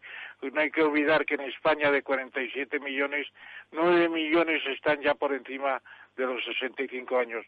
¿No es así, eh, querido, querido psicólogo? Sí, sí, es sí, lo has visto muy bien. Y no solo eso, sino que además eh, estamos hablando de una realidad que está cambiando delante de nuestros propios ojos, porque está cambiando eh, eh, la eh, expectativa de vida y con la esperanza de vida de hoy una persona en nuestro país varón está en, los torno a los 80 casi 81 años y una mujer está en los 83 y hace hace 30 años pues estaba con varios casi casi cinco años menos están cambiando delante de nuestros propios de nuestros propios ojos la estructura de nuestras sociedades porque no olvidemos que nuestras sociedades mantienen eh, en presencia a personas que corresponden a varias generaciones. Y una de las cosas que en principio veníamos teniendo eran, llamemos así, una generación que está empezando una generación en el poder y otra que se está retirando como tres, tres generaciones actuando históricamente. En estos momentos hay prácticamente una cuarta generación de las personas que no están solo retiradas, están retiradas a un segundo nivel, pero sin embargo están presentes y están en activas y están en ocasiones diciendo cosas que reflejan y repercuten en el resto de la sociedad. Es decir, tenemos una sociedad históricamente más complicada de la que teníamos antes, por ejemplo. Y eso es un hecho ineludible y estamos además delante de un grupo de investigadores que están claramente diciendo que dentro de quizá unos cuantos años, no sabemos si 15 o 20, pero estamos acercándonos a una situación donde quizá estemos por encima de los 90 años como eh, esperanza de vida. Es decir, estamos está creciendo nuestro mundo y está creciendo nuestra propia vida. Y, en, ese mundo, en ese mundo, querido Helio, al final sitúas en 2021 la ley de eutanasia. Es decir, el final de mucha gente ya no va a ser la muerte en situaciones lamentables, en accidentes, en problemas, en enfermedades, sino que van a escoger el momento de irse. ¿Te parece que es un avance, que es una concesión o qué, qué tenemos delante de nosotros con la eutanasia? ¿Qué tenemos? Mira, con el mira, permiso y la venia de del moderador. Yo creo que ah, detrás de, detrás de la eutanasia hay muchas cosas y, y, desde mi punto de vista cosas que son que, que corresponden a universos diferentes. Hay uno primero que ha sido el, el, el universo, diríamos, de las sociedades o de los grupos eh, eh, religiosamente inspirados eh, que se mueven en el sentido de no somos nosotros nadie para poder de alguna manera ser los, los dueños de, nuestra vida. La, nuestra vida nos ha sido dada, eh, nosotros tenemos que en alguna medida mantenerla y esa misma idea es la que tuvieron en el juramento hipocrático. Lo primero del médico es justamente eh, no, no dañar y, y, y, en lo posible mantener la vida. Eso es así, pero al mismo tiempo hay una experiencia inmediata que es estamos ante unas situaciones en muchísimos casos donde la, eh, la, persona se degrada se, por el sufrimiento. La persona eh, eh, tiene primero un horizonte cerrado, no tiene expectativa de posible futuro ni de posible curación, tiene en muchos casos una situación de insoportable eh, dolor, insoportable malestar y tiene una idea de eh, que me quiten esto. Si ese, eso que le van a quitar no se combina con la idea de que tal vez no eres el dueño de esa vida y si te ha tocado esta situación, pues debes aguantarla, pues entonces llega el momento en donde dices, perdone, eh, esta, esta situación yo no la quiero, usted tiene un medio para eh, eh, eliminarme el problema, quíteme usted el dolor, usted cuando yo tengo un dolor de muelas me saca la muela, pues si a mí me está doliendo la vida, me saca usted la vida. Y eso es un, un gran problema, pero ese es el, son problemas que repercute en, en la situación de la, el, la, el, la complejidad espiritual en que el mundo de nuestro tiempo vive, en donde toda una visión que podremos llamar materialista y terminista está teniendo enfrente grupos que se mantienen en una concepción que dice no, no, nosotros tenemos una eh, dimensión que está por encima de la materia, está por encima de la realidad material físico, físico-química, porque somos personas y cada uno de nosotros, cada uno es un ser único. Y, y, y por tanto, en esa misma medida estamos en, eh, situados en forma tal no es posible que nosotros operemos de manera que se nos considerase pura y simplemente como un cuerpo físico material en donde ciertos procesos que son los procesos de dolor se están aconteciendo y se pueden extirpar. Entonces estamos viviendo una situación sumamente compleja y esa situación es un, un conflicto espiritual. Comprendido, Hay, comprendido. ¿eh?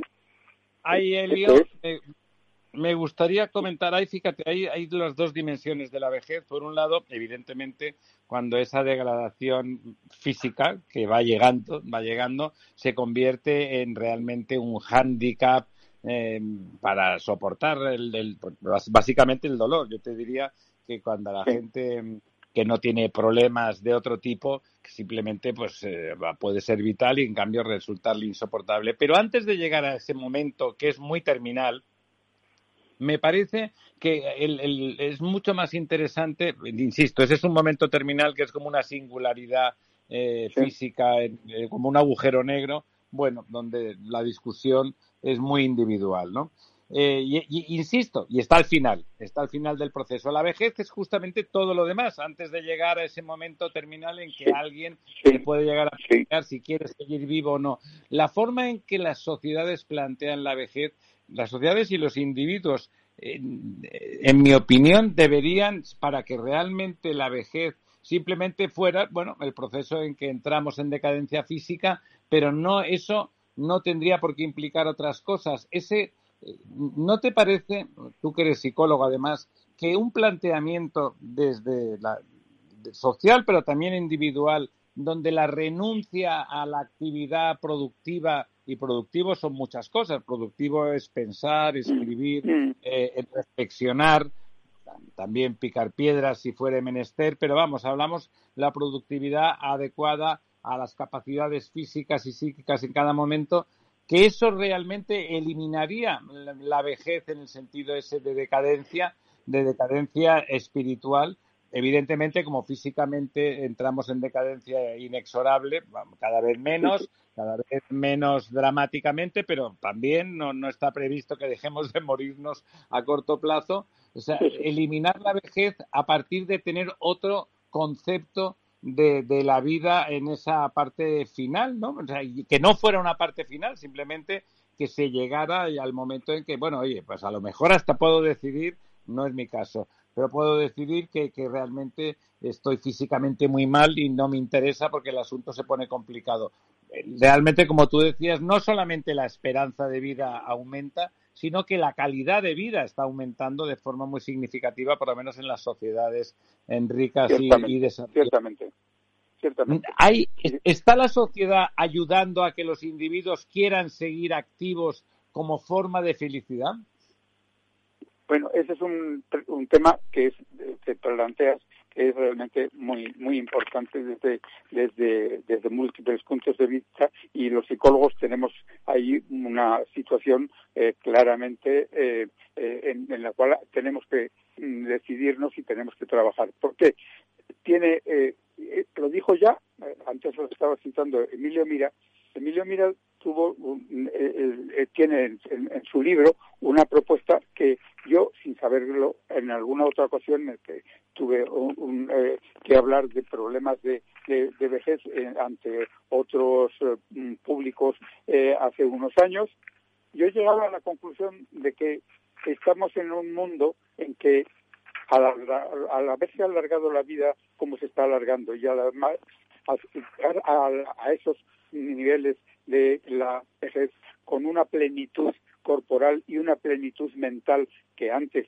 era bien de muy pocas gentes, pero ahora es propiedad de grupos francamente importantes, yo sostenía que debería de hacerse una eh, orientación vocacional complementaria a la que eh, las personas deberían haber tenido al acabar sus, sus bachilleratos y el comienzo de sus estudios universitarios para orientarles, pues a las personas al llegar a esa situación donde se quedan sin la, el trabajo que venía guiando su vida y su dimensión de eh, persona eh, eh, vocacionalmente y profesionalmente orientada en cierto en ciertas direcciones. Y eso se le cierra hay que retomarla y hay que reorientarla. Y eso es algo que sería necesario hacer que se está haciendo de alguna manera tentativamente, como lo están procurando hacer una serie de gentes que eh, han decidido aprovechar esas nuevas oportunidades que son las universitas seniorum, las, los cursos para de las universidades de mayores para eh, para darles una nueva eh, expectativa mm, cultural, eh, personal, eh, intelectual a gentes que en lugar de quedarse de brazos cruzados, pueden, podrían estar empezando nuevos estudios, nuevos conocimientos, nuevos planes, nuevos proyectos personales. Eso me parecía que, que, era algo que deberíamos seguirlo pensando y eso Emilio Mira en su libro lo proponía. Decía, al llegar a, una cierta edad, eh, cuando la, vida va a cambiar, sería el momento de aconsejar a la persona nuevas líneas y nuevos caminos por donde formar nuevos proyectos que están y que tienen posibilidad de realización en unas sociedades como las nuestras sumamente eh, complejas con, con, posibilidades muy grandes. Eso es verdad. Y la segunda parte de la cuestión... Y me deja, y me deja el, el, moderador intervenir en un momento para una cuestión que dejo, tuve dejo. eh, Si no le dejo, va a ser igual. de decir en la academia el otro día y no pude. Sí, sí. Por favor, ¿Puedo? profesor Sí. Tamames. Puedo. Sí, sí. Mira, yo Sí. admiro al varón de Munchausen. Al varón de Sí. Munchausen le admiro por dos cosas. Primero, cuando en las arenas movedizas que se hundía y nadie le venía a ayudar, él se tiró de sus propios pelos y se sacó del pantano. Eh, Fantástico. Eso es el mito de levantarte en los momentos de tinieblas y de miserias. Tú te Eso. puedes sacar del fondo de esa miseria.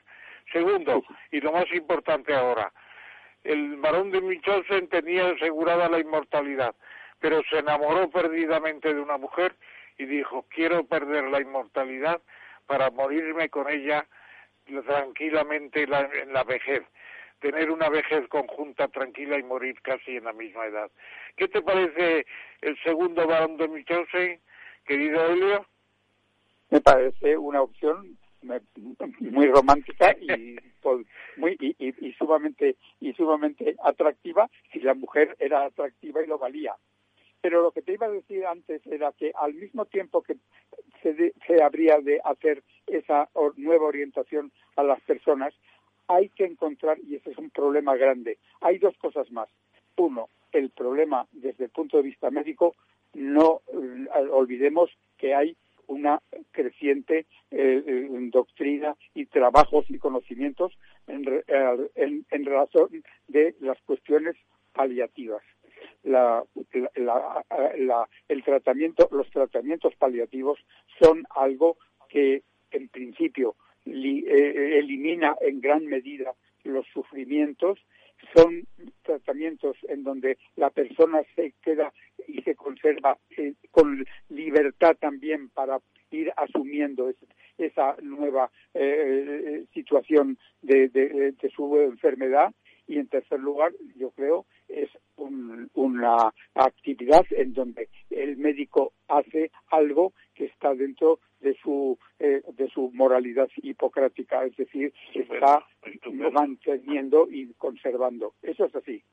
Pero lo que te quería decir es el segundo punto es que toda esa esa problemática hay que encajarla en una sociedad en donde las posibilidades de trabajo, las posibilidades de, de- remuneración, las la- la- la- lo- los desarrollos de- dentro del marco social están de alguna manera poniendo a los viejos enfrentados a los jóvenes.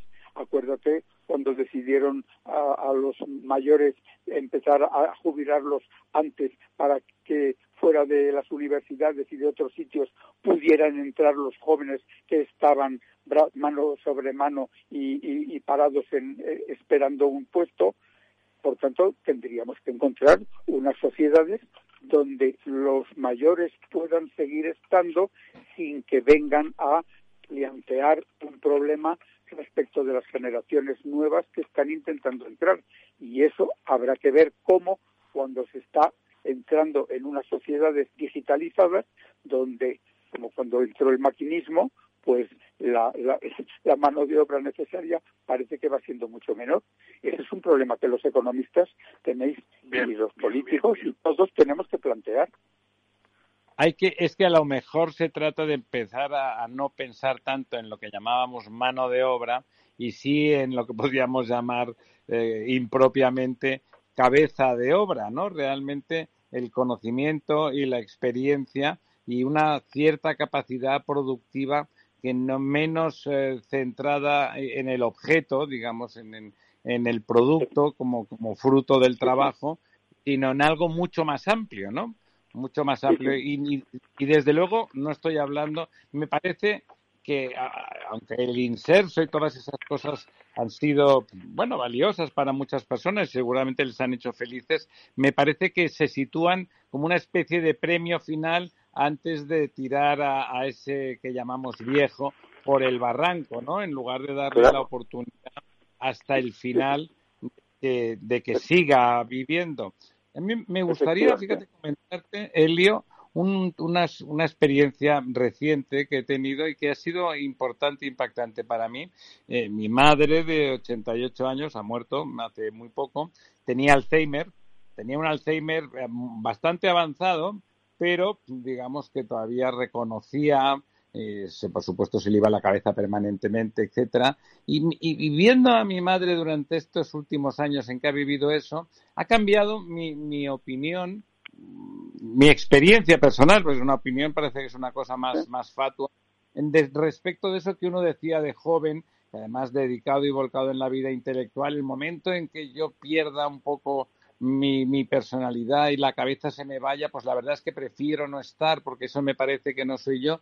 Yo viendo como mi madre era capaz de ser feliz, desde luego no era ella exactamente, era otra persona, estaba o en parte era otra persona, solo en parte, pero en cambio era capaz de ser feliz y el ser en sí, el hecho de estar viva y estar querida, evidentemente estaba en un entorno querido, resultaba, me di cuenta perfectamente que le resultaba absolutamente gratificante y que ella en absoluto se quería morir, ¿no?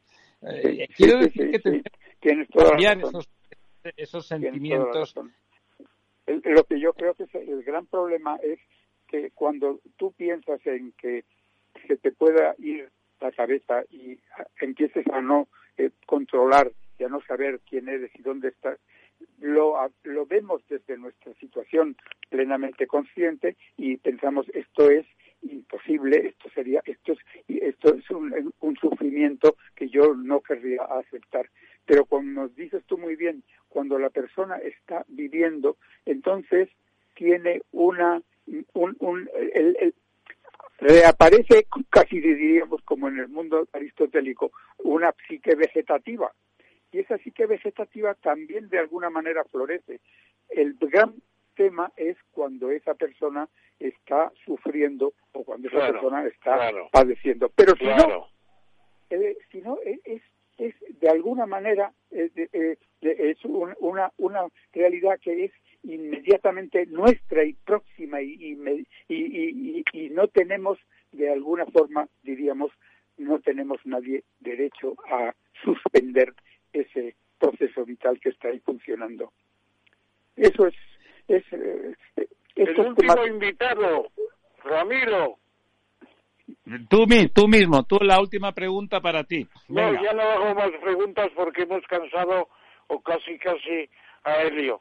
Ha sido fantástico, Helio, repasar lo que dijiste el otro día desde, desde ambientes quizá más experimentales situaciones más concretas como la última descrita muy bien, etcétera, etcétera.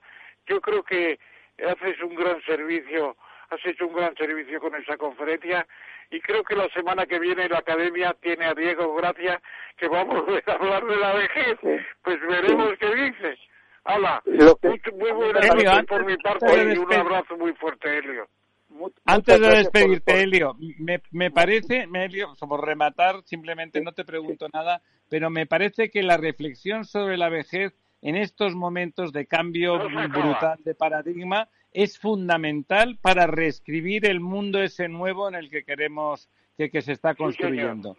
sobre todo, sobre todo para no ejercer un acto que sería de pura tiranía diríamos, y absolutamente antidemocrático, que consistiría en eliminar a toda una todo, a, toda una generación, ya diríamos, de, que queda que está quedando en el en el borde de nuestro de nuestra eh, eh, situación histórica y que estamos eh, pretendiendo de alguna manera sacarla de, esa del presente histórico por la por la vía rápida de la expulsión de, de, la, de, la, vida. Eso es una cosa tremenda y el edadismo que está generándose y la actitud absolutamente materialista y, y mercantilista de las realidades de esa vejez y su significación económica y su significación eh, histórica está siendo uno de los grandes temas que tendríamos que plantear. Estamos viviendo temas importantísimos en un momento en que está todo cambiando a una velocidad enorme. Sí. Gracias. Pues Helio, volveremos a hablar sobre esto porque me parece que hay que hablar más y hay que reflexionar como tú eres capaz de hacer. Un abrazo, muchísimas gracias. Por Un abrazo muy fuerte, Helio. La verdad desnuda, con Ramiro Aurín.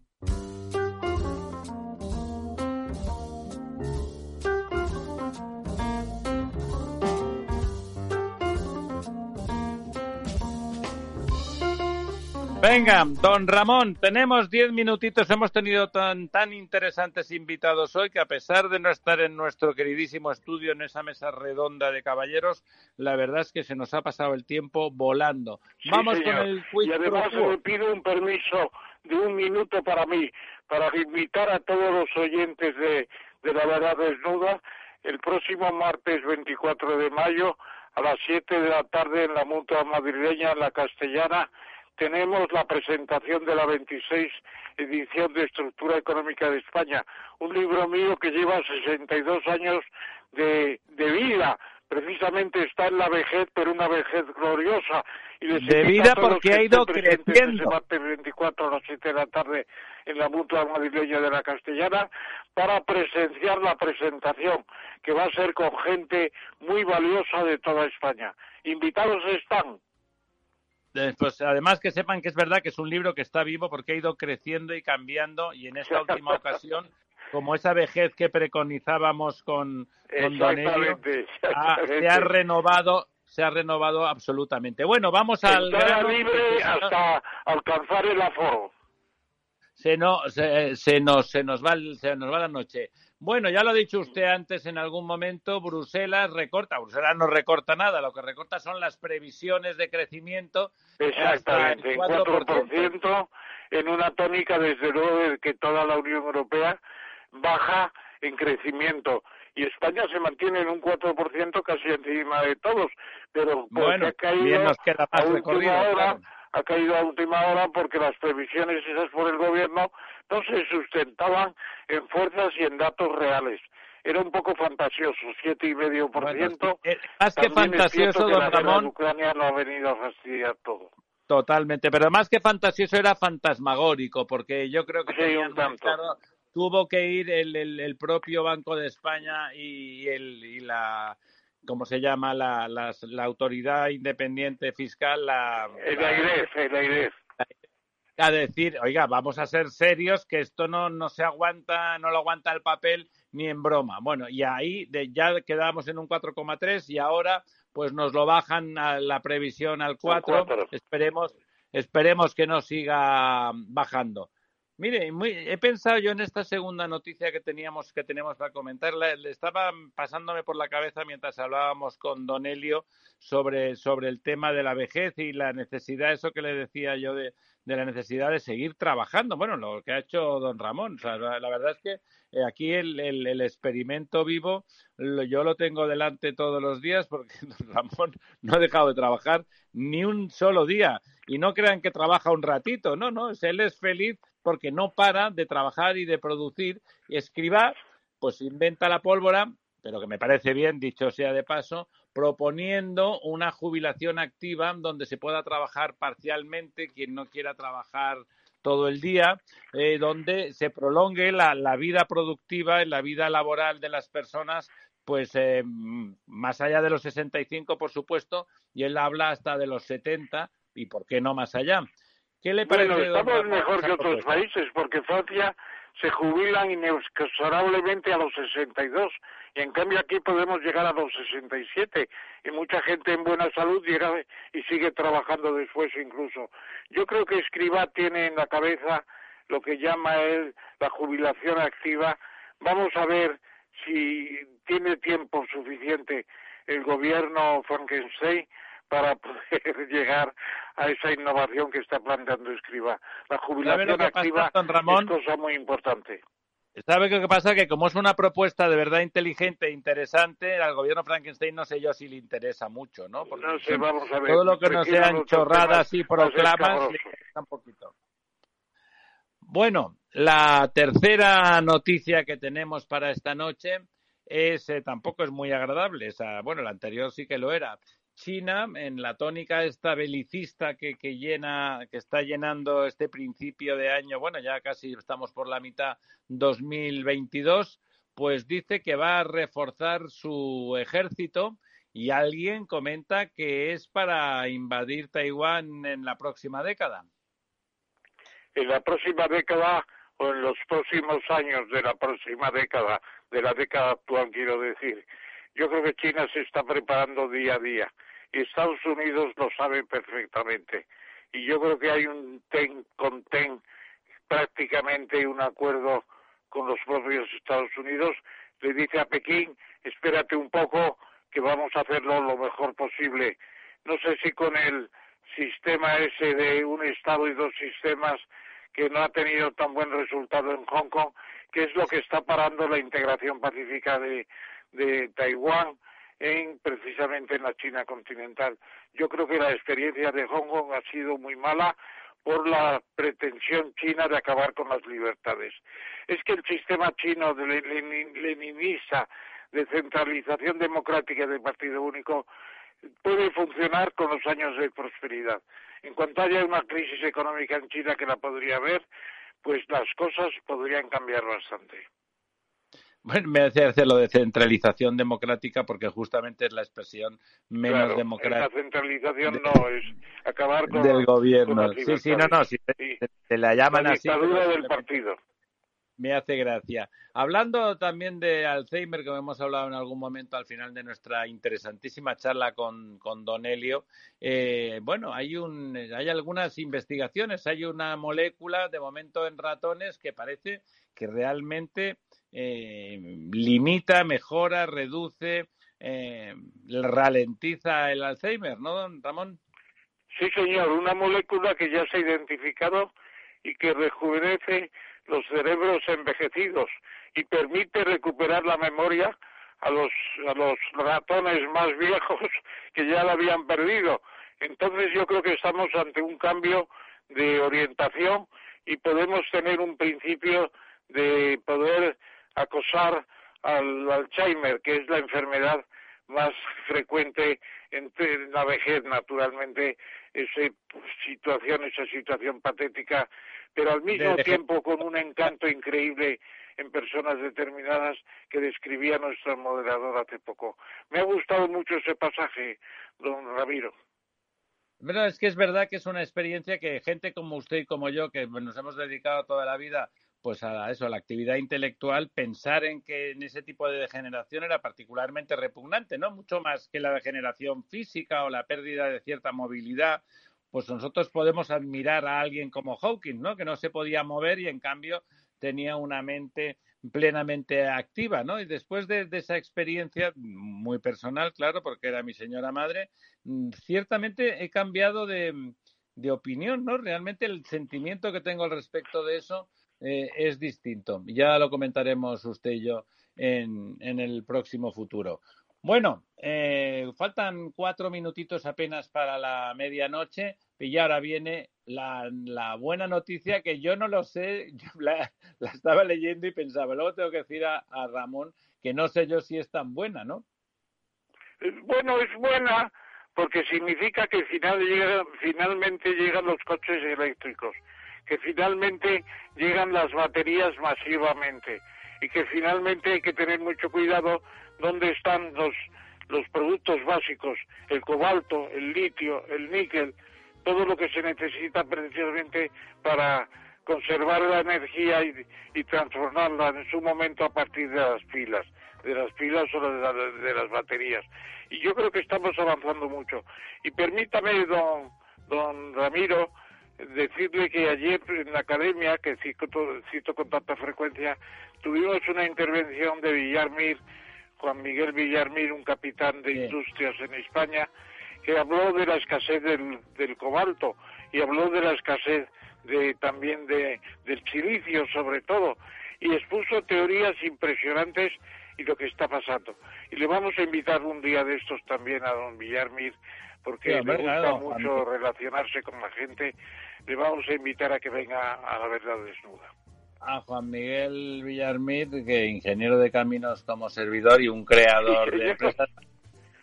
Además, él empezó a hacer sus grandes empresas a, los 60 años. Es una demostración de que la edad. Tremendo. Resulta que de la producción de silicio que hay en el mundo, de un 20% la tiene él en sus manos y el resto casi solamente China. O sea que tiene, tiene algo en las manos muy importantes que nos dirá él personalmente.